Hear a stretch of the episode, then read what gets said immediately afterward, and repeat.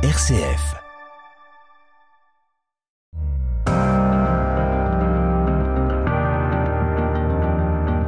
RCF, les racines du présent.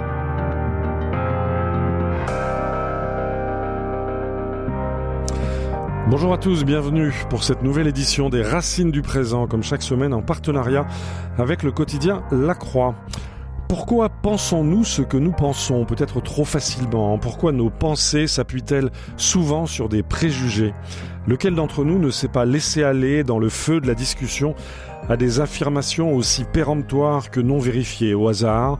Les aristocrates sont tous réactionnaires, les Anglais sont excentriques, les gauchers sont maladroits, les Gaulois étaient râleurs et bagarreurs, les Chinois sont fourbes, les Tziganes sont des voleurs de poules, ce sont les riches qui gouvernent la France, les Arabes sont tous violents, etc., etc.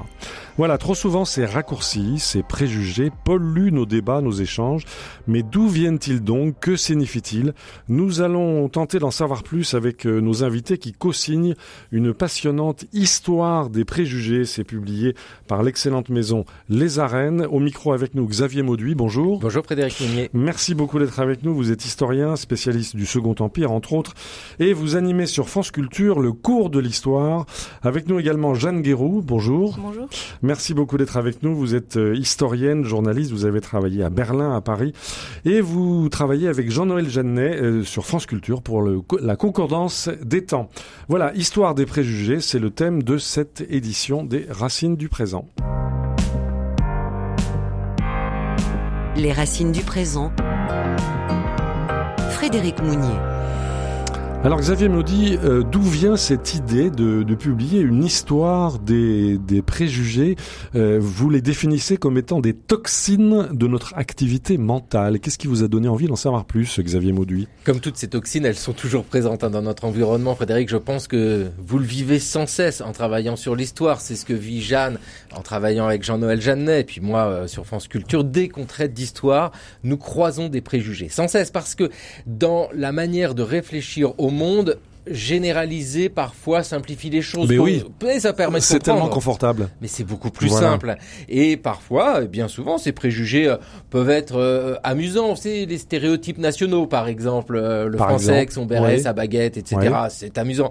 Mais énormément de préjugés qui traversent les siècles sont négatifs. Ils font sont... du mal. Ah, ils font ouais. du mal. Ils, sont, oui. ils font du mal. Ils peuvent tuer même. Hein. Ah Certains en ont été largement victimes, des populations entières, parce que ces préjugés, ils ont cette force d'avoir des origines extrêmement floues. Vous savez, c'était cette idée du bon sens. Mais oui, c'est le voilà. bon sens. C'est comme ça. Le bon sens près de chez nous, c'est si facile, c'est si confortable, ça nous évite de penser, Ouais. ça nous évite d'activer notre esprit critique. Alors, vous définissez ces préjugés dans l'in- dans l'introduction de cette excellente histoire des préjugés publiée aux éditions des Arènes. Ce sont des appréciations formulées par avance, fondées sur l'ignorance, la rumeur, l'apparence ou la différence de l'autre. Elles structurent notre imaginaire collectif. Ce sont les fruits pourris d'une longue histoire. C'est vraiment pourri. Oui, c'est vraiment pourri et c'est vraiment une longue histoire. C'est pour ça qu'avec euh, Jeanne Guériou, on a appelé les historiens, les historiennes euh, pour euh, venir nous Et expliquer il faut les signaler la qualité des signatures auxquelles vous avez fait appel. Il y a du ce, beau sont, monde. ce sont vraiment des gens sérieux. Ah oui, oui, Donc on, peut leur le faire meilleur. confiance. Mais alors, étonnamment, en demandant aux spécialistes d'un sujet quel est le préjugé qui concerne votre objet d'étude, la Oui. réponse n'était pas évidente. Par Eh oui. exemple, Euh, les juifs. Tiens, tenez, les juifs, pour moi, c'était une évidence que les juifs et l'argent. Voilà le préjugé. Et Catel Berthelot, qui a, a travaillé sur le sujet, nous a dit, alors, premier temps, pour moi, c'est pas ça. Je vais demander à mes étudiants. oui. Donc, elle a fait un sondage auprès de ses Mhm. étudiantes, ses étudiantes. Et non, ce qui revient sur un temps très long, c'est les juifs vivent toujours entre eux. Ils sont soudés, ils sont solidaires, ils sont entre eux, Ah, entre eux. c'est plus ça. Oui. Oui, et que Mhm. l'histoire de l'argent, c'est tardif en fait. Cette idée qu'ils vivent entre eux, c'est une idée que l'on retrouve dans l'Antiquité. Oui. Les Juifs et l'argent, c'est plutôt lié au Moyen Âge. Vous savez, à partir du moment où les Juifs ne peuvent plus posséder de terre et que, Voilà. eh ben, ils s'adonnent au commerce, au commerce à de l'argent. à la banque, etc. Voilà.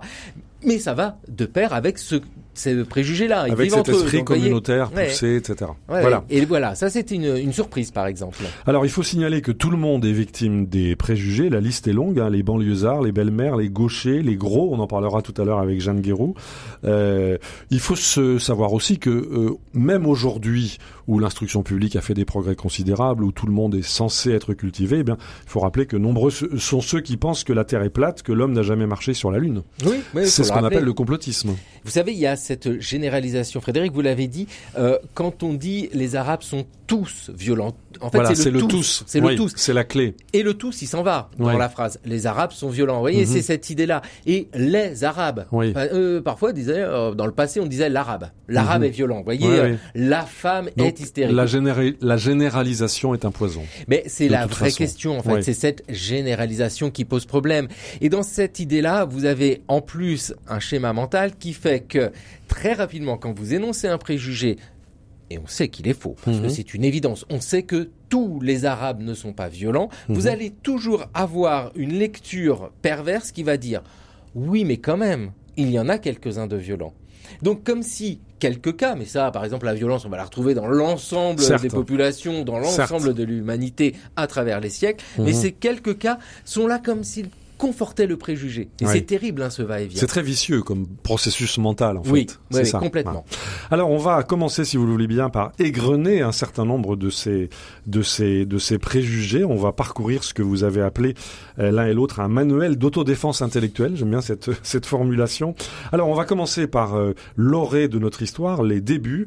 Vous avez demandé à l'historien Jean-Paul Demoule euh, de réagir à ce préjugé. Les Gaulois sont râleurs et bagarreurs et on s'aperçoit que euh, eh ben, ce préjugé est assez récent en fait. Oui, c'est dans la construction là des identités nationales où c'était bien d'avoir euh, un héritage très ancien, le plus loin possible, jusqu'où aller les Gaulois, c'est absolument formidable. Et pourquoi querelleur et bagarreur? Bah, faut bien prendre le texte de référence de l'Antiquité, la guerre des Gaules de Jules César. Mhm. Mais c'est très intéressant à voir dans le détail parce que bah, la guerre des Gaules, ce sont les Romains qui arrivent. Donc en soi, les Gaulois, ce ne sont pas eux qui sont bagarreurs, mais ils sont divisés. Ils sont divisés en plein de peuples mhm. qui se font la guerre. d'États. Bah alors à partir de là, ils se font la guerre tout le temps. Et ce préjugé-là, c'est vrai qu'il se construit tardivement au moment où l'on crée, vous savez, nos ancêtres, les Gaulois. On est sur un 18e siècle, voilà. surtout 19e siècle. Et Jean-Paul de Moule situe cette date. Euh, en 1870. C'est-à-dire que après 1870, pour surmonter cette défaite traumatique, euh, il a fallu construire ce qu'on appelle le roman national. Mais donc, on comprend en lisant Jean-Paul de Moule que jusqu'en 1870, les Gaulois n'étaient pas nos ancêtres. Bah, ils n'étaient pas nos ancêtres. On va trouver euh, cette lecture, vous savez, euh, des Francs euh, qui seraient à l'origine de l'aristocratie et les Gaulois qui auraient donné ce tiers-état, cette vieille lecture. Et... et puis peu à peu, les Francs sont oubliés pour mettre les Gaulois à l'honneur, ce côté très populaire mais ces Gaulois, il leur faut une, une identité, une identité forte. Donc on les voit très velus, avec la grosse moustache, mais c'est Vercingétorix. C'est la statue de Vercingétorix à Gergovie, ben, qui a été fondue sous Napoléon III, et précisément. Et on retrouve Dans cette, idée-là du Second Empire. Le grand historien de César, c'est Napoléon III. Encore aujourd'hui, c'est une référence. Hein, la vie de César par Napoléon III. Et 1870, la défaite de Sedan, de la France, face à la Prusse, c'est un traumatisme sans nom. Et, eh et les Gaulois, dès lors, s'opposent aux Germains. Le Germain, c'est l'ennemi. Alors l'ennemi euh, sur le temps long, avec cette idée que les Gaulois ont leur identité et une identité qui ne cesse de se renforcer avec les albums d'Astérix et Obélix. Bien sûr, ils sont là, nos Gaulois bagarreurs. Voilà. Faut pas faire un banquet avec des Gaulois. On sait bien comment ça se termine. Oui. On se demande toujours, euh, quand on vous écoute, où est la poule, où est l'œuf? D'où vient le préjugé? D'où vient cette histoire? Alors, on va aborder avec Jeanne Guéroux euh, un autre un autre préjugé qui lui n'est pas précisément historique, mais qui est quand même savoureux, si j'ose dire. Euh, Jeanne Guéroux, les gros manquent de volonté. Alors on s'aperçoit que c'est au début de ces années 20, si j'ai bien lu, euh, si j'ai bien lu, donc c'est euh, oui, c'est bah c'est vous qui signez cette cette euh, l'analyse de ce préjugé. C'est au début de ces années 20 qu'on voit la réprobation de l'embonpoint s'ériger en diktat en Occident. Avant 1920, les gros étaient bienvenus, Jeanne Guiraud alors en fait, le, regard sur les gros, il n'a jamais été bienveillant, mais il s'est euh, en fait vraiment durci au fil des siècles. Mhm. Euh, en fait, ce qu'on s'aperçoit qu'avec, euh, c'est vrai pour tous les préjugés, ils sont totalement ancrés dans leur temps. Hein, et, un préjugé. Ils disent quelque chose de leur temps. Exactement. Ils disent quelque chose de leur temps. Et si on commence, voilà, au Moyen Âge, on s'aperçoit qu'on tolère l'embonpoint au Moyen Âge tout simplement parce que ben, des disettes reviennent tous les 5 ans, tous les 10 ans, et que donc on manque de nourriture, et que celui qui est gros, finalement, c'est celui qui eh possède. Il a de la réserve. C'est celui qui domine. Le gros survit par essence. Exactement. Mhm. et, et donc finalement, c'est un signe, c'est un signe d'opulence, c'est un signe de domination. Toutefois, il y a des limites. Hein. Si on est trop gros, si le roi, le chevalier ne peut plus monter en selle, ben ne peut plus lasser ses chaussures, alors là, il est totalement discrédité. Alors, vous nous expliquez que euh, dans l'imaginaire collectif, les gros sont gros parce qu'ils manqueraient de volonté. Ils seraient donc fainéants, gloutons, paresseux, incapables de se prendre en main. Et on nous rappelle qu'il n'y avait pas d'obèse chez les chasseurs-cueilleurs. Je ne sais pas si on est allé voir, mais euh, le lien avec la paresse, c'est une constante dans ce préjugé sur les gros? Alors le lien avec la paresse, en fait, il apparaît surtout euh, à la Renaissance. Hein, la Renaissance, euh, l'Europe se met au travail, on entre dans une économie marchande et vraiment donc la valeur travail devient très, très importante. Et c'est ce moment-là où le, le, préjugé du gros évolue. On n'est plus seulement au Moyen Âge, c'était plutôt la gloutonnerie, la gourmandise. C'est un péché capital, mais c'est un péché capital mineur, puisque mhm. euh, Thomas d'Aquin était lui-même obèse, donc quand il définit les préjugés... Oui, vous nous apprenez cela. Oui. Vous en êtes bien sûr. Ah, j'en suis bien sûr, parce que ça, c'est Michel Pastoureau qui, qui, bonne source. qui l'écrit, c'est une bonne source. Mhm. Euh, et donc, en fait, à partir de la Renaissance, voilà, cette Europe se met au travail, il faut travailler, et l'homme moderne, l'homme civilisé, se doit euh, d'être efficace. Hein. Et, effectivement mince, euh, d'être, de s'adapter au monde moderne. Et à partir de là, le gros, effectivement, on le traite, on, dit qu'il est lent, qu'il est fainéant, euh, qu'il est paresseux et qu'il est inadapté au monde civilisé. La grosseur est associée, écrivez-vous, non plus à la gloutonnerie, mais au manque d'efficacité. Et vous nous expliquez que le roi Louis XVI lui-même fait les frais de cette association entre mollesse, inefficacité et impuissance. C'est son embonpoint qui aurait condamné Louis XVI alors pas seulement, mais effectivement tout ce préjugé évolue encore. Comme encore une mhm. fois, chaque euh, période, voilà, fait évoluer, fait avancer le préjugé. Et à partir de la Révolution, ce sera encore le cas au XIXe siècle, euh, ce préjugé sur les gros, il prend une euh, un sens politique. Hein, cette fois, les gros, ce sont c'est un sens politique et social, et les gros, ce sont les accapareurs, ce sont les affameurs, ce sont les fermiers généraux, et c'est évidemment. On en parlera tout à l'heure quand on évoquera les riches. Oui. Exactement. Mhm.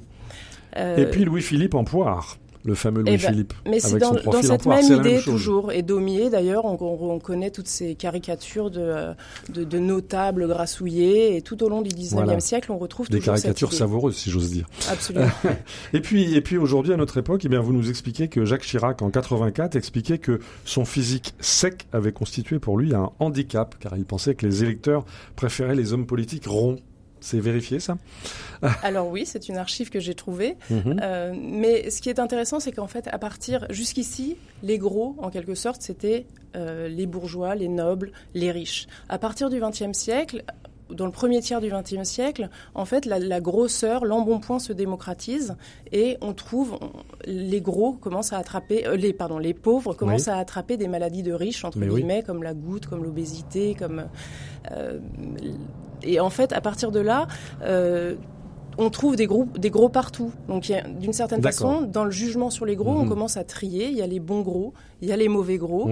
Et euh, effectivement, un homme politique comme Jacques Chirac, on a, ou comme d'autres, on attend de lui qu'il soit on apprécie en fait qu'il ait un certain nombre de bons points puisque cela rassure, de même qu'un boucher, un charcutier, ben on, apprécie un certain nombre de bons points. D'autres, comme euh, Gérard Depardieu ou comme des, des, monstres sacrés du cinéma, on apprécie leur embonpoint. Mais pour la grande majorité, hein, les mhm. pauvres euh, qui sont gros, bah, ceux-là, on, on les rejette. Et c'est de, leur faute, encore une fois. mangent de la bouffe industrielle. Exactement, et, qu'ils manquent de volonté. Ils devraient manger bio comme tout le monde, c'est ça Mais oui, mais ça, politique, en fait, ils manquent de volonté parce qu'on leur reproche de ne plus se prendre en main. Parce qu'à partir de la fin du 19e siècle et du début du 20e siècle... Et on retrouve un autre préjugé.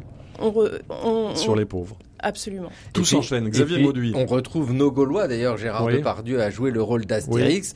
Et je le rappelle, euh, d'Obélix, pardon. Et je le rappelle, Obélix n'était pas gros. Il était enveloppé. Absolument. Vous avez bien pas raison. du tout pareil, il faut le rappeler. Vous avez bien raison. Alors, on va poursuivre sur cette, euh, cette liste absolument passionnante euh, des préjugés qui façonnent nos pensées. On a vu les Gaulois qui seraient râleurs et, bagarreurs, on a vu les gros qui seraient paresseux, et on va parler des femmes, des femmes qui seraient hystériques. Alors ce chapitre est signé par l'historien Yannick Ripa dans votre livre, dont je rappelle le, titre, euh, Histoire des préjugés, aux éditions des Arènes. Alors on va illustrer tout de suite euh, ce, ce préjugé sur les femmes hystériques. On va se reporter en 2007. 2007, souvenez-vous, le 2 mai 2007, nous étions devant nos écrans et nous regardions le débat présidentiel qui faisait s'affronter Nicolas Sarkozy à Ségolène Royal. On va écouter une partie de ce débat. Et je suis très en colère. Et les parents et les familles qui vous en et les parents non je ne me calmerai ne montrez pas. du doigt avec ce, cet index pointé parce que franchement non je, ne me calmerai pas. non je ne me calmerai pas. Ben, je ne me calmerai pour être président de la République, il faut être calme. Non, pas quand il y a des injustices. Il y a des colères qui sont parfaitement saines, parce qu'elles correspondent à la souffrance des gens. Et il y a des colères que j'aurai, même quand je serai présidente de la République, eh ben, parce, que je, parce que je sais, parce que je sais les efforts qu'ont fait les familles, qu'ont fait les écoles pour accueillir ces enfants qui aujourd'hui ne le, ne le sont plus. Et sur ce point-là, je, ne laisserai pas l'immoralité du discours politique reprendre le dessus. Je ne je ne sais pas pourquoi euh, Madame Royal, euh, d'habitude calme, a perdu ses nerfs. Non, je ne perds pas mes nerfs. Je suis en colère. Ça n'est pas pareil. Pas de mépris, Monsieur Sarkozy. pas de mépris. Je n'ai pas perdu mes nerfs. Je, suis en colère. Vous permettez Vous permettez Et il y a des colères très saines et très utiles. Je ne sais pas pourquoi Madame Royal s'énerve. Et je ne m'énerve pas. Je bah, suis Qu'est-ce que ça doit être quand vous êtes énervé alors? Je ne suis jamais énervé. J'ai beaucoup de sang-froid. Ah bon, très bien. Bah, écoutez, vous venez de le perdre alors. Voilà, nous étions le 2 mai 2007, c'était le débat présidentiel. Je pense que beaucoup d'entre nous se souviennent de cette passe d'armes entre Ségolène Royal et Nicolas Sarkozy. Ségolène Royal a-t-elle perdu ses nerfs? En tout cas, cet épisode est repris par l'historienne Yannick Ripa, euh, qui, dans votre livre Histoire des préjugés, euh, Jeanne Guéroux et Xavier Mauduit, évoquent ce préjugé. Les femmes sont hystériques. Alors, les femmes sont-elles hystériques, Jeanne, Jeanne Guéroux? Eh bien non, je ne pense pas. Voilà. Euh, en tout cas, voilà, on ne pouvait pas faire l'impasse hein, sur ce, préjugé sexiste. Euh, en fait, oui. Voilà, toutes les femmes euh, seraient hystériques par nature. Ça, c'est comme on vient de l'entendre. Euh, c'est une façon en fait commode de refuser aux femmes toute place dans l'espace public et de les cantonner hein, depuis toujours à, mhm. l'espace domestique. Euh, Alors il faut rappeler d'où vient le mot historique, hystérique, pardon. C'est un, très beau lapsus, Frédéric. Un très très Pardonnez-moi.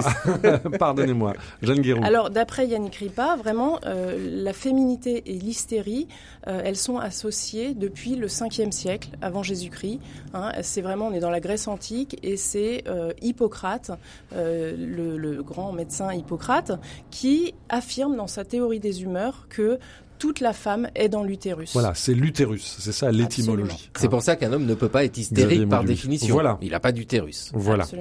Alors vous, euh, Yannick Ripa cite également euh, Platon en 360 avant Jésus-Christ. L'utérus est un animal au-dedans des femmes qui a l'appétit de faire des enfants. Lorsqu'il reste longtemps sans fruit, il s'impatiente, erre partout dans le corps, interdit la transpiration, jette en des angoisses extrêmes. Et voilà l'origine de l'hystérie des femmes. Absolument. Et ce qui est terrible, c'est qu'en fait cet énoncé euh, d'Hippocrate pseudo-scientifique va mhm. être repris par toute la science médicale. Oui, ça va durer très longtemps. Très, de deux millénaires. Voilà.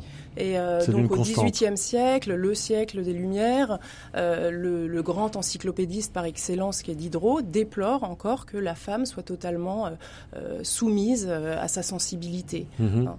Et au XIXe siècle, le siècle de la scientificité va encore confirmer, entériner ce, préjugé. Et quelqu'un comme, comme Charcot, Jean-Martin Charcot, hein, le neurologue, le fameux médecin, le fameux médecin va en fait contribuer à répandre encore cette idée puisqu'il fait venir chez lui, dans son, à la salle pétrière, dans son asile, des visiteurs qui viennent se délecter devant euh, des femmes hystériques qui sont en plein euh, partiellement dénudées. Convulsion, exactement. Il y a, un grand euh, tableau qui a été fait sur ce sujet-là. Tout à fait. Et il fait même venir des photographes qui diffusent des photos qu'on trouve encore aujourd'hui très facilement.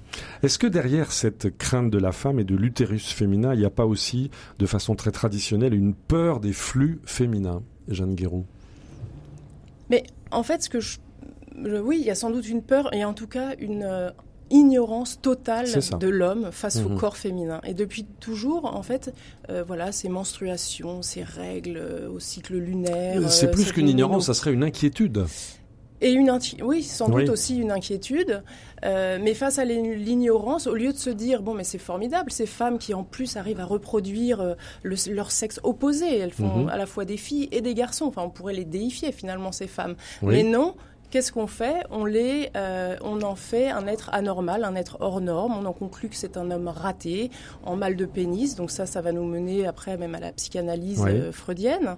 Euh, et, et, voilà, c'est plus commode parce que finalement, voilà, ça permet encore une fois de, de, d'écarter les femmes de toute euh, fonction publique. Et, et, je rappelle quand même toujours, ce qui est assez amusant, c'est qu'un homme public, c'est un homme politique, mais qu'une femme publique, pendant de nombreux siècles, c'est une prostituée.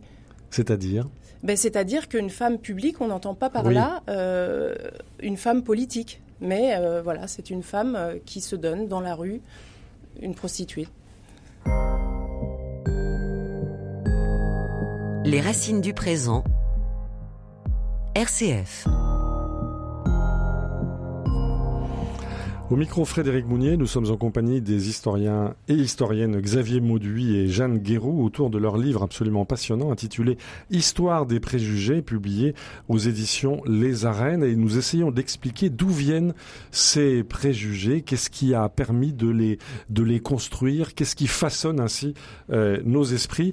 Euh, Xavier Mauduit, je voudrais vous faire parler d'un, préjugé qu'on entend beaucoup par les temps qui courent, euh, mais qui court depuis longtemps, c'est les riches gouvernent la France. Et vous avez demandé à Jean-Noël Jeannet, prestigieux historien s'il en est, euh, l'animateur de Concordance des temps sur France Culture, euh, de réagir. Alors qu'est-ce qu'il nous explique Jean-Noël Jeannet, Xavier Mauduit? Ah oui, cette histoire des 200 familles, on en a drôlement entendu parler, hein, c'est tout le XXe siècle et aujourd'hui ça ressurgit sans cesse cette idée que les riches dominent la France, les riches dominent le monde maintenant qu'il y a la mondialisation comme une évidence, alors que la mondialisation c'est bien plus vieux. Eh bien, dans cette idée-là, et c'est ce que montre Jean-Noël Jeannet, c'est que cette réflexion est un constat politique qui met de côté en fait des réalités euh, beaucoup plus prégnantes du monde de l'entreprise et plus globalement de la société. Dire mhm. que les riches dirigent, c'est oublier tous les échelons qu'il y a euh, jusque, on va dire, au prolétariat, si on veut utiliser un vocabulaire marxiste. Mhm. C'est également se mettre de côté l'histoire. Et c'est en ça que,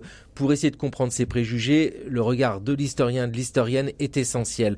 Pourquoi les riches dirigent le monde? Vous savez, on est sur euh, un monde qui se construit dans le capitalisme euh, peu à peu depuis la Renaissance, hein, sans aucun souci, où ben, il y avait des chefs d'entreprise mhm. extrêmement identifiés et des banquiers. Et des banquiers. On savait qu'ils étaient banquiers lombards.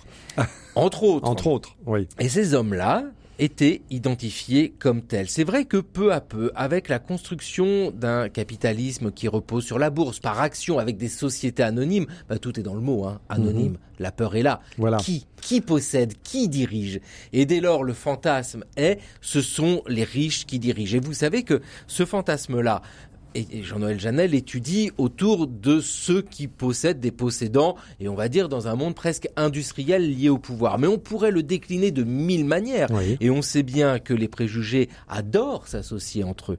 Et que... Euh, C'est si facile. Mais oui, les riches dirigent, les juifs sont soudés entre eux, vous mélangez tout ça, et ça y est, vous avez l'antisémitisme. Et ça donne, ça donne ce qui est cité par Jean-Noël Jeannet, sous Vichy, on évoquait, je, cite, l'état-major judéo-capitaliste des trusts, euh, sous le Front populaire, on nous expliquait la France n'est pas aux Français et le PC, le Parti communiste expliquait les riches doivent payer. Voilà, euh, ce sont des courants constants dans notre histoire de France. Avec cette idée que l'argent n'a pas d'odeur et n'a pas de frontières non plus. Dès lors, la nation n'existe plus pour euh, les gens qui veulent accumuler des richesses. Mhm. Et vous voyez que cette lecture-là est terrible parce que on l'entend bien sur ce préjugé que euh, on évoque là en ce moment, les riches dirigent la France et on pourrait dire les riches dirigent le monde. On va dire mais c'est pas le préjugé le plus évident. Et on a fait ce choix-là avec Jeanne Guérou de choisir des préjugés qui ne sont pas que des préjugés évidents, notamment contre les peuples ou contre des groupes humains. Les femmes sont hystériques et les Chinois sont fous. Vous voyez, ça c'est une lecture. On a voulu aller plus loin, des préjugés sur les animaux, sur les couleurs et sur les groupes sociaux, comme pour les riches, où la réponse demande un tout petit peu de complexité. Mais le préjugé, c'est l'anti-complexité. Et ce qu'on a voulu faire, c'est apporter cette nécessité en fait pour comprendre le monde. Le monde n'est pas simple. Faut apporter un petit peu de complexité parce que au moins on dépasse bah, euh, ces préjugés, ces idées reçues qui sont véhiculées partout. Alors Jeanne Guéraud, vous avez demandé à Michel Pastoureau de travailler sur un préjugé, un préjugé animal. Euh, c'est la fameuse expression sale comme un porc, sale et lubrique comme un porc. Ça vient d'où cette histoire? Alors. Euh, Effectivement, on lui a demandé de nous dire quel était, selon lui, le préjugé, enfin l'animal le plus déprécié hein, dans nos sociétés euh, européennes. Et d'après lui, c'est vraiment le cochon. Le cochon, il est sale, il est stupide et il est lubrique. Hein. Mais pourtant, c'est le fondement de l'économie, le, cochon. Ah, tout est bon dans le cochon. Tout est bon dans le cochon. Donc depuis le Moyen Âge, c'est et, même depuis nos amis les Gaulois justement, c'est l'animal idéal. C'est l'animal. Euh, il mange de tout et on peut tout manger dans le cochon. Alors comment expliquer cette dépréciation? Eh bien, alors d'abord, on le considère comme sale.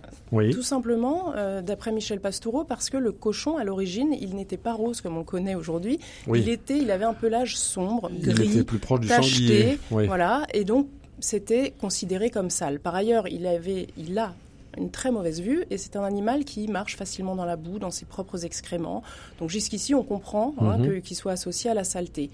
Euh, la goinfrerie, parce que c'est un animal qui a toujours euh, euh, les, ses sens les plus développés, c'est le sens, c'est l'odorat et le goût. Il a toujours le, la tête baissée vers le bas, à l'affût de, de, Et il mange tout le temps. Il mange absolument tout le temps. Il est omnivore, il mange de tout, même mhm. des même des charognes. Donc voilà, on le considère comme sale, on le considère comme vorace et goinfre. la vue, encore une fois, c'est un sens qui est très peu développé. Or à l'époque, mhm. voilà, Dieu et lumière. Enfin, la vue, c'est le sens le plus valorisé dans la religion chrétienne. Mhm. Euh, donc il a tout faux. Mais il n'est jamais question de lubricité jusqu'à très tard, jusqu'au 16e, jusqu'au 17e siècle. C'est au, contraire le chien, le singe, le bouc, l'âne qui sont les animaux euh, impurs et lubriques par excellence mhm. euh, depuis l'Antiquité.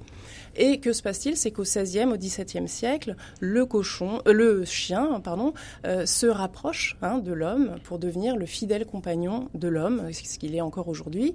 Et donc, il faut bien entendu débarrasser le, ce pauvre animal, hein, ce, chien, de, de, toutes ces, tous ses vices. Et c'est, euh, il y a une sorte de transfert symbolique du chien vers le cochon. Il y a eu un déplacement. Exactement. et le cochon. Donc là, on est au XVIe, XVIIe siècle, et à partir de, voilà, dans le vocabulaire entre le terme de cochonnerie mhm. à la fin du XVIIe siècle, ça désigne vraiment les, propos salaces tenus par un homme sur une femme, et, on traite de porc et de cochon à partir de ce moment-là un homme qui, agresse sexuellement une femme. Mhm. Et donc, euh, c'est balance ton porc. Et c'est balance ton porc. Jusqu'à aujourd'hui. Jusqu'à aujourd'hui. Voilà. Donc c'est un, c'est un préjugé, mais en même temps, allez, euh, c'est une expression qui revient parfois dans votre livre. Il n'y a pas de fumée sans feu. Est-ce que certains de ces préjugés sont pas parfois un peu quand même bah, là, Alors là, en l'occurrence, il l'est pas du tout, puisque le cochon, quand on, considère son comportement naturel, il n'est pas du tout agressif sexuellement. Mhm. Bah, tous les préjugés, pour moi, sont fondés. Tous ces préjugés ah. qu'on évoque sont mhm. fondés au sens où ils ont tous une histoire. C'est en ça qu'ils sont fondés. Ils a une fondation. Voilà, ils s'enracinent quelque part. Après, ils sont faux, mais on le sait tous. Vous voyez, il suffit de lire la liste des préjugés et on sait tous que c'est faux. C'est là où c'est extrêmement pervers. Hein. C'est parce qu'on a beau savoir que c'est faux, on les connaît. Le verre porte malheur. Mhm. On sait d'où ça vient. Frédéric, je vous mets au défi de me dire qui un jour vous a dit le verre, le porte malheur. Personne ne vous l'a dit. en tout cas, ne l'a pas enseigné. Les Anglais sont excentriques. Personne n'est venu vous dire les Anglais sont excentriques. Vous le savez. Donc ces euh, préjugés, ils suintent de partout. Et nous, le but, c'était vraiment de retrouver deux choses. Leur origine, c'est un fantasme parfois, mais parfois on la trouve parce qu'il y a un vrai fait et surtout leur évolution, leur mhm. capacité d'adaptation et de traverser les siècles. C'est en ça qu'ils sont très forts. C'est-à-dire qu'à partir du moment où dans un certain contexte ils sont valables, mais dans un autre contexte ils perdent de leur sens, eh bien le préjugé se transforme légèrement pour être encore là. Parfois il dort, et il ressurgit soudain longtemps après pour dire coucou. Et de façon peut-être encore plus nocive. Exactement, parce qu'il bénéficie de mhm. la temporalité. Vous voyez, c'est ce prestige de ce qui vient de loin. Depuis toujours, on dit que. Alors, je voudrais aborder l'un de ces, de ces préjugés, donc qui sont mis en évidence dans votre histoire des préjugés. Publié aux éditions des Arènes, autour des Américains. Emmanuel Pérez Tisserand signe un chapitre intitulé Les Américains sont puritains. C'est pas tout à fait faux, Xavier Mauduit, quand même. Non, c'est très juste, c'est pas tout à fait faux. Et alors là, on renforce cette idée que ces préjugés sont solides et ils ont la peau dure parce que il y a le c'est pas tout à fait faux. C'est toujours une lecture globale d'un phénomène. Si on prend les mhm. États-Unis aujourd'hui, effectivement, quand on regarde euh, l'histoire des États-Unis, le puritanisme en tant que phénomène historique. C'est l'une des sources. C'est l'une des sources. Hein, le Mayflower, les pères pèlerins, etc. Nous avons des puritains à l'origine des États-Unis. Et puis dans l'histoire longue hein, des États-Unis, on le voit, et encore aujourd'hui, la place laissée à une certaine lecture de la religion, c'est très particulier. Mais en lisant cela, c'est oublier tout le reste. Vous voyez, c'est tout oublié. Eh bien que, au même moment qu'il y avait les pères pèlerins, il y avait d'autres phénomènes de colonisation, on peut le dire, des États-Unis, et que les pères pèlerins eux-mêmes étaient très contestés. Alors, bah, en Angleterre. Et d'ailleurs, c'est pour ça qu'ils sont partis. Et on les a chassés. Et puis mhm. aux États-Unis, parce que euh, c'est poussé un peu loin le rigorisme. Et dans le même temps, dans une lecture très longue, on voit qu'il y a tant d'autres phénomènes d'ouverture, en tout cas d'accueil et de souplesse aux États-Unis. Mais vous avez raison hein, quand vous dites on ne peut pas le nier. En fait, les préjugés, c'est un aspect à noter d'une culture d'un peuple, d'un élément. Mais ce n'est pas tout. C'est-à-dire que, on le sait bien, c'est toujours la nuance qu'il faut apporter et que, en histoire, on apporte très souvent. Hein. Euh, d'accord, c'est comme ça, mais. Donc le microbe est dans le tous, en fait. Oui, c'est ça. Le microbe est dans le tous, dans la généralisation. Mhm. Alors, euh, il, y est un, il est un sujet euh, dont on parle beaucoup euh, en ce moment, en particulier sur les ondes de RCF. C'est la question des abus sexuels commis par le clergé. Et vous avez un chapitre signé Myriam Deniel Ternant sur le thème Les prêtres ont le diable au corps. Il semblerait que ce soit une constante au fil de l'histoire, euh, que l'exaltation de la chasteté, en fait, aurait sa, sa contrepartie euh, dans une certaine exultation des, des appétits du corps. Xavier Mauduit, qu'est-ce qu'on peut en dire? Oui, c'est vrai que là, nous sommes sur quelque chose de très constant, mais qui peut être relié à plein d'éléments. Mhm. Euh, il y a quand vous avez un pouvoir qui se met en place, la construction d'une négation de ce pouvoir, d'une critique de ce pouvoir. Et il est sûr que sur le temps long, l'Église, c'est un pouvoir comme une évidence. Donc évidemment, construction. Et par où on attaque euh, cette institution, c'est par là où ça fait mal. Donc quand est mis en avant euh, bah, des formes de chasteté, évidemment, mhm. le corollaire, c'est euh, la dépravation. Et donc, il y a ce jeu constant hein, de la critique. Et bien sûr, sur le temps long, il va y avoir un enrichissement constant, vous savez, d'accumulation de preuves. Bien sûr, on le sait tous, hein, c'est un fait que mais sur la masse que hmm. représente euh, le clergé, si on prend vraiment juste le clergé, il va y avoir euh, des prêtres qui vont avoir euh, plusieurs maîtresses dans l'histoire. Hmm. Il va y avoir plein, plein, plein, plein d'histoires comme ça. Le célibat étant une chose relativement récente. Et en plus, oui, vous avez raison de le préciser. Le, célibat de étant récent. 1139. Et, et dans, dans, cette histoire-là, on va trouver cet élément qui va se propager à des moments particuliers. Je vous parlais des contestations. Il est certain que la réforme au XVIe siècle, c'est un des arguments face au catholicisme. Voilà, face, les protestants face aux catholiques vont mhm. chercher tous les arguments possibles et parmi ces arguments, il y a eh bien les prêtres ont le diable au corps. Et puis, vous savez, même dans la formulation de ce préjugé, l'association de prêtres et de diable, ça marche tout de suite. Et on peut aller encore plus loin. Bah, c'est simple et efficace. Vous rajoutez à cela des grands écrivains qui se sont amusés énormément on parlait euh, des philosophes du XVIIIe siècle. Bah, bien sûr, l'univers religieux est porteur de fantasmes, mhm. et donc avec toujours cette figure du prêtre qu'a le diable au corps, mais qui nous renvoie à des questionnements beaucoup plus larges sur ce qu'est dans une société le couple, la fidélité. Les racines du présent, Frédéric Mounier. Aujourd'hui, avec nos deux invités, euh, nous scrutons l'histoire des préjugés à travers les âges, ces préjugés qui structurent nos pensées euh, à l'insu de notre plein gré, en quelque sorte, euh, ces préjugés qui nous qui nous évitent de penser. Les noirs ne pensent qu'au sexe, les gauchers sont maladroits, le vert porte malheur, les roux sont faux et sentent mauvais, les japonais sont suicidaires. Alors, nous sommes en compagnie de Xavier Mauduit, historien spécialiste du Second Empire, animateur sur France Culture de l'émission Le cours de l'histoire, et puis de Jeanne Guéraud Qui est historienne et qui concourt également sur France Culture à l'émission Le Concordance, La Concordance des temps. Alors Xavier Mauduit, vous avez signé l'un des chapitres consacrés aux intellectuels. Et les intellectuels, depuis toujours, dit-on, sont déconnectés du réel. Alors pourquoi, après tout, leur accorder tant d'importance?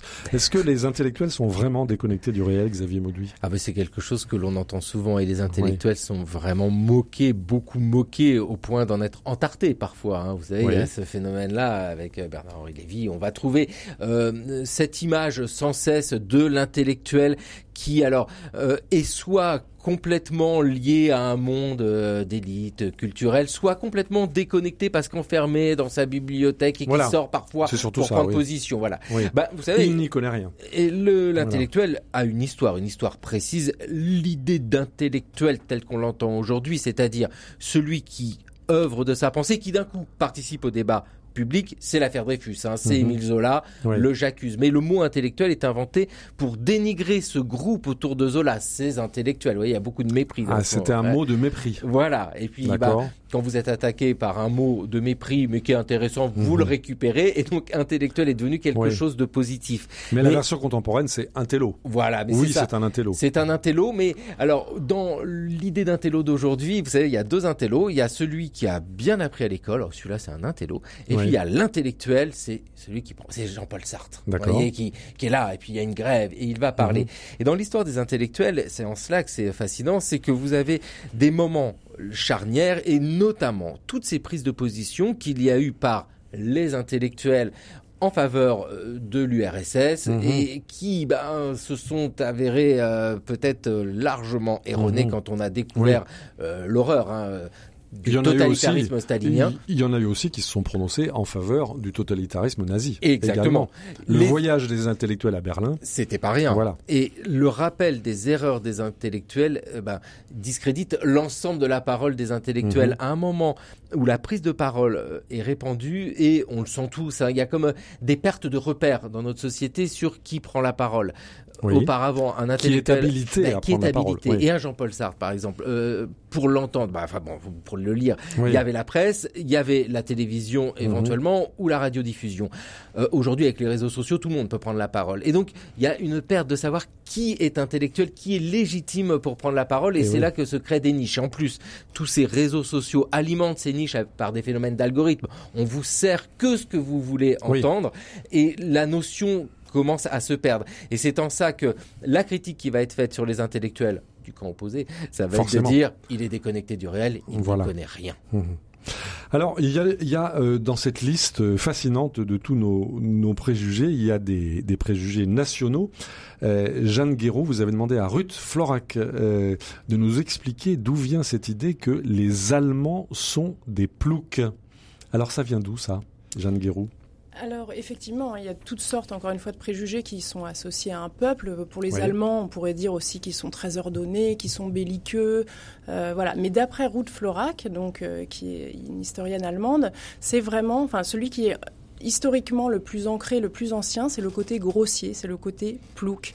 Euh, et ça, c'est... le côté barbare un peu, non Alors barbare, exactement. C'est les Germains, mais c'est justement dans un texte sur les Germains que mhm. Tacite, donc on est à la fin du 1er ah siècle après Jésus-Christ, que Tacite, l'historien romain, euh, décrit pour la première fois, en tout cas c'est la source la plus mhm. ancienne qu'on possède, décrit les Germains. Alors il les décrit comme grossiers, comme lents à penser, comme lents à agir, comme de gros buveurs, de gros mangeurs, le bon C'est ça, c'est le préjugé. Et euh, exactement. Mhm. Sauf qu'en parallèle, Tacite euh, les décrit aussi comme un peuple de guerriers valeureux, forts, robustes et francs et mhm. sincère. Donc il y a vraiment cette ambivalence hein, dans le regard de Tacite. Et alors il faut savoir que Tacite n'a jamais mis les pieds en Germanie, mais qu'à travers son texte, on lit en fait une critique de son peuple, de son propre peuple, de cette Rome décadente hein, de, de, son époque. Euh, ensuite, il faut voir ce qu'il y a derrière les préjugés. Exactement. En fait, le sous-titre du préjugé euh, dit autre chose que ce que dit le préjugé. Absolument. Et il y a beaucoup de textes comme ça, de regards mhm. euh, qu'on doit, qu'on peut lire en fait comme une critique du propre peuple. Euh, alors après, ce texte est oublié pendant plusieurs siècles et au XVe siècle, quand on le redécouvre, ce texte de Tacite, euh, on ne va, on va faire en fait une lecture partiale et on ne va garder que ce côté grossier. Hein. Pour Montaigne, au XVIe siècle, les Allemands c'est la plus grossière des nations. Mhm. Dans les fables de La Fontaine, le, le paysan du Danube, en fait, c'est un ours mal léché. Le Candide de Voltaire, euh, au nom euh, de famille imprononçable, c'est un, c'est un homme, un jeune homme très naïf, peu éduqué, voilà, totalement inculte. Donc on a toujours ce côté, cette image passive de l'allemand. Alors ça a duré jusqu'à quand? Ça s'est poursuivi à travers. Ah bah ça continue, ah, hein, moi je Ça continue encore aujourd'hui. Et je pense que les auditeurs et les auditrices de, RCF doivent se dire, oui, les Allemands sont plus que quand même un peu. Hein.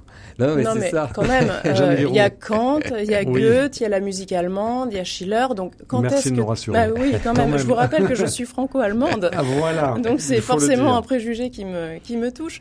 Euh, non, à partir du, du grand siècle, mhm. en fait, de, de Louis XIV, de, de, la seconde moitié du XVIIe siècle, euh, naît en fait l'idée.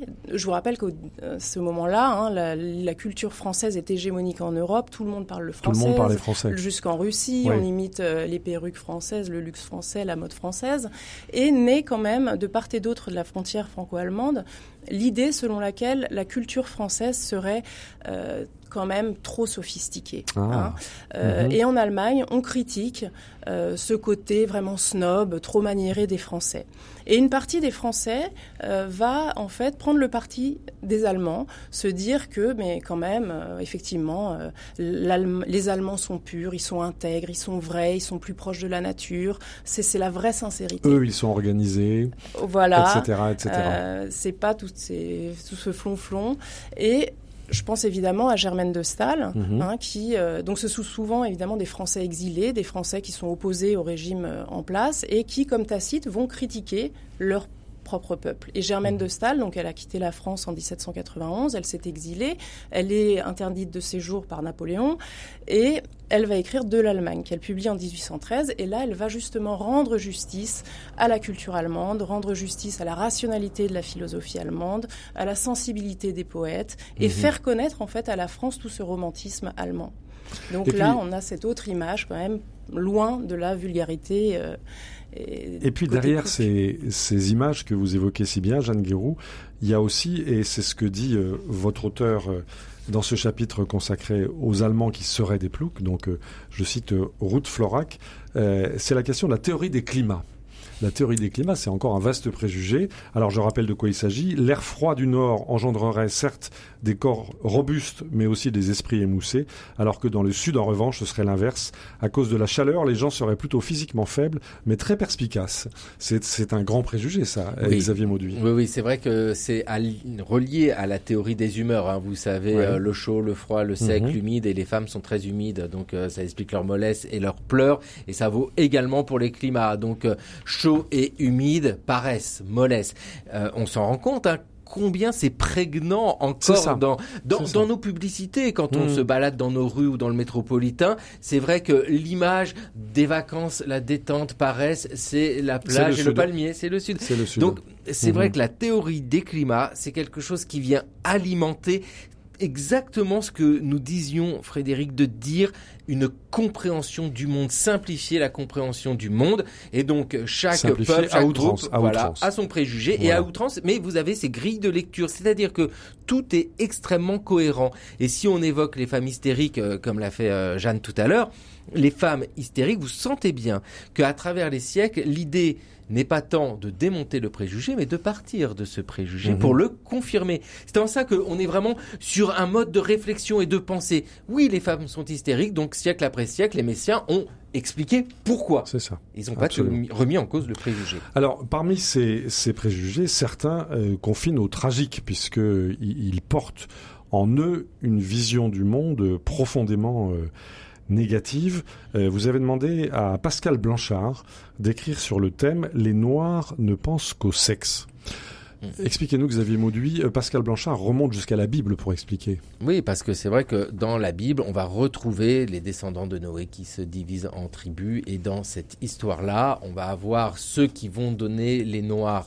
Mais euh, ces arguments bibliques, et c'est en cela que c'est très intéressant, ne ressurgissent que quand il y a besoin d'un argument pour une forme de domination, ah euh, domination coloniale entre mhm. autres. Hein. et c'est évident que l'idée de dominer quelqu'un nécessite d'avoir sur l'ensemble du groupe un préjugé. Et ce qu'étudie euh, Pascal ça facilite, Blanchard, ça facilite. Et réduire l'individu à un corps, c'est ce qu'il y a de mieux. Ça permet de justifier le mode la colonisation pour la civilisation. On va les civiliser. Ce ne sont pas des animaux, attention. Euh, mais ils ne sont pas aboutis. Vous voyez, c'est un peuple enfant. Et ça, ce on retrouve ça dans la littérature coloniale. Ah on retrouve ça énormément. Et pour les Noirs, les Noirs sont un sexe. C'est-à-dire que puisqu'ils se réduisent à leur corps et à leur animalité, ils se réduisent à leur sexe. Et mhm. dès lors, eh bien, il faut juste les canaliser. Et c'est quelque chose qui vraiment est très très fort. Mais à travers toutes nos représentations, on pourrait même tirer ça un peu dans l'univers du sport. Hein. Dans l'univers du sport, on le sent souvent. Hein, Absolument. ça, revient. Qui sont les grands champions? Voilà. Ah bah oui. Voilà. Ce sont des athlètes nés. Oui. Et c'est très pervers en fait comme mhm. démarche parce que ça, ça remonte à un passé lointain. Jeanne Guéroux non, pour revenir en fait aux femmes, on se rend compte que les noirs et les femmes sont essentialisés, qu'on les réduit à une partie de leur corps, les mhm. noirs au sexe, la femme à l'utérus, et, voilà que c'est une façon en fait de leur dénier par un groupe dominant, alors qui est l'homme blanc, euh, qui est une façon de, leur dénier toute capacité euh, euh, à penser et toute faculté de penser. Alors aux femmes, on leur accorde tout juste voilà les émotions, mais voilà. On peut citer également Joséphine Baker. Oui c'est la même chose. ce, ce, même préjugé-là fonctionne. C'est un corps, c'est un corps vivant, animé, un corps attirant, séduisant, et mais ça n'est que un corps. Et Joséphine Baker a eu l'intelligence de retourner le préjugé pour construire sa propre carrière. Elle a très bien compris mhm. que si elle voulait être dans un acte militant et euh, d'être une femme noire, parce qu'elle cumule les deux préjugés, elle était perdante. Elle a retourné le préjugé où elle a montré son corps et avec euh, le pagne de banane pour vraiment comme une mise en abîme de ce que les gens attendaient, mais poussée tellement loin qu'elle détruisait le préjugé lui-même. Et ce que montre Pascal Blanchard autour de ces corps des noirs et de ces noirs qui ne se réduisent qu'à leur sexe, on va le retrouver dans toute la figure de la moresque, la moresque qui a les seins nus. Ça, c'est le versant féminin mhm. maghrébin de cette histoire-là, mais même au-delà du Maghreb, hein. c'est l'ensemble du monde arabe où il y a une réduction de la femme orientale à sa sexualité. On va retrouver ça chez Flaubert hein, quand il fait mhm. ses voyages en, Égypte avec Maxime Ducamp, avec la poitrine, le, sein exhibé, mhm. qui ne correspond pas du tout à l'image euh, réelle de cet univers-là, mais qui s'exprime dans un monde colonisé avec un fantasme oriental, avec bah, euh, des bordels destinés aux militaires, destinés mmh. aux colons, où on vend cette image-là et qu'on va retrouver en Europe, pareil, euh, dans toutes les maisons closes et que l'on va retrouver aujourd'hui dans la pornographie, c'est ce qui est étudié dans notre ouvrage, euh, c'est de montrer que comment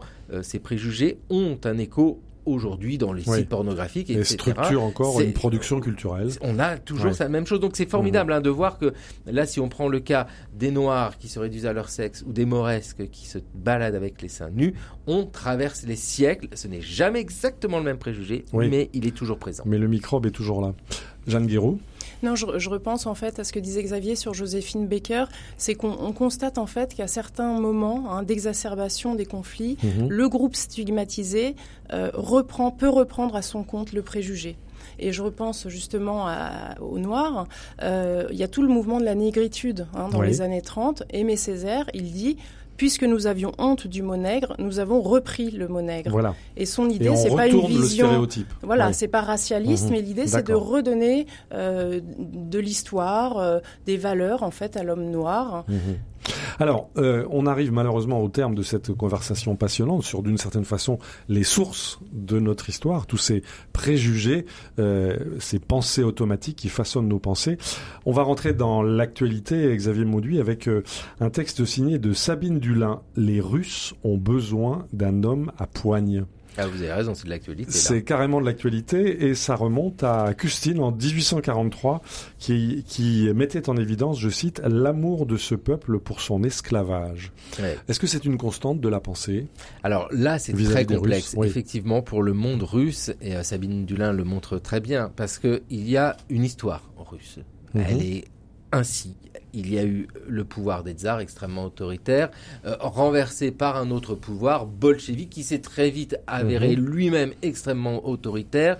Et quand euh, l'URSS s'est effondré, et très vite, de nouveau, un pouvoir très autoritaire avec Vladimir Poutine. Il y a quand même des constantes. Voilà, là, je reprends cette expression quand même. il n'y a pas de fumée sans feu. Non, non, mais bien sûr. Et dans le cas des Russes, c'est très intéressant parce que tout cela peut euh, s'agréger avec tous ces autres. Alors, ce ne sont pas des préjugés, ces autres idées reçues, l'âme slave, vous voyez, c'est ce romantisme, etc.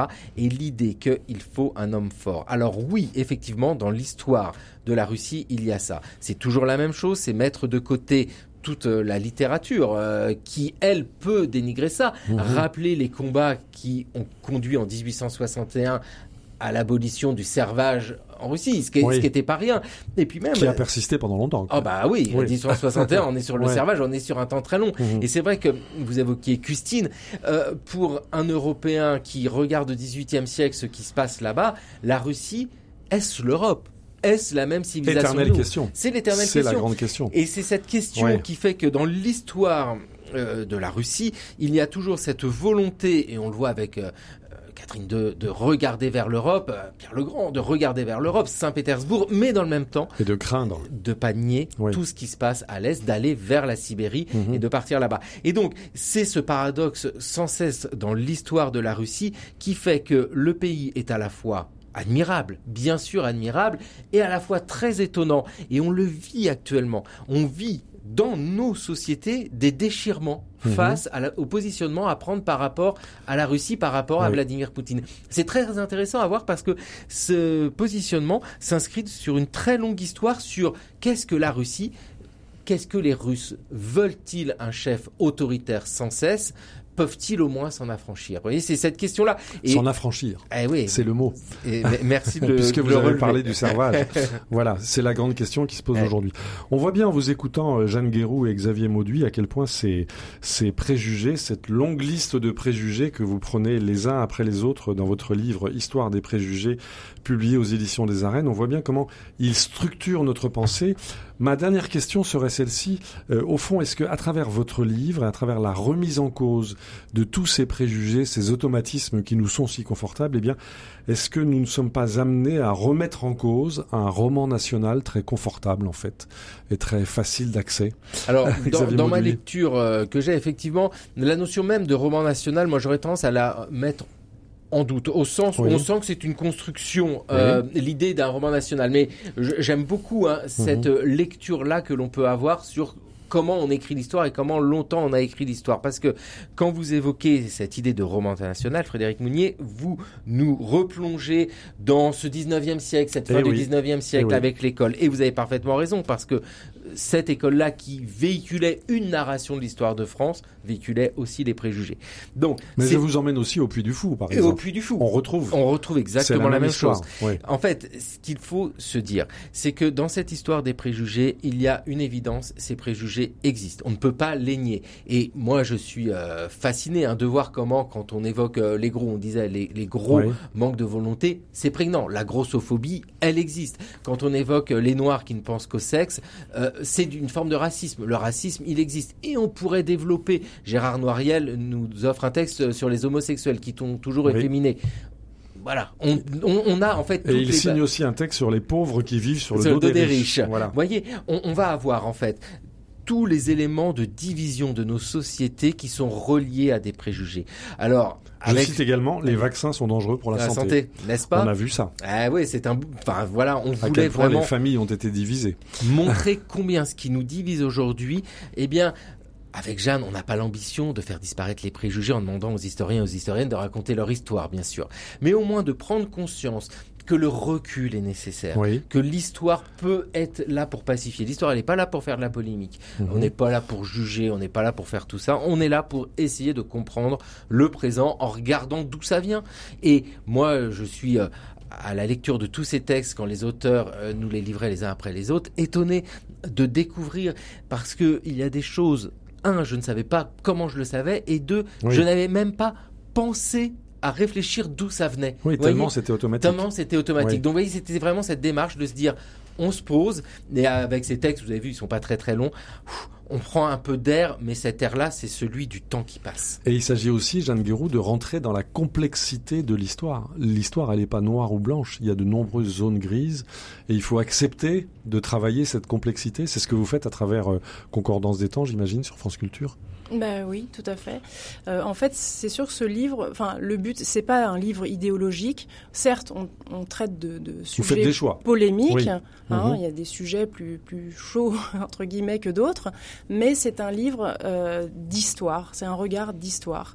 Euh, le but, c'est vraiment de dresser un inventaire, hein, de raisonner de, de ce qu'on véhicule inconsciemment, voilà, dans nos dans nos sociétés. Et on n'a pas tout mis, hein Oui, alors ah il y en a quand même beaucoup, beaucoup, beaucoup. Hein. Euh, on en a cité quelques-uns, mais je pourrais rajouter euh, les belles-mères toutes des peaux de vache, euh, les, les juifs ne se soutiennent qu'entre eux, les arabes sont violents, les banlieusards sont des racailles, les africains n'ont pas d'histoire, les aborigènes à la peau claire ne sont pas de vrais aborigènes. On voit qu'il y a une très très grande diversité.